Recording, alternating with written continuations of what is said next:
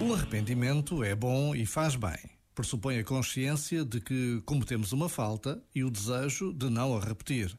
Bem sabemos que nada volta atrás e por isso mesmo o melhor é continuar sempre à procura de fazer o bem.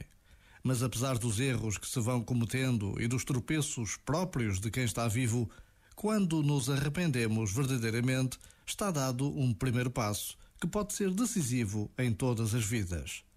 Por vezes, basta a pausa de um minuto para encontrarmos esse tal passo, sabendo que não estamos sós. Deus está conosco. Este momento está disponível em podcast no site e na app.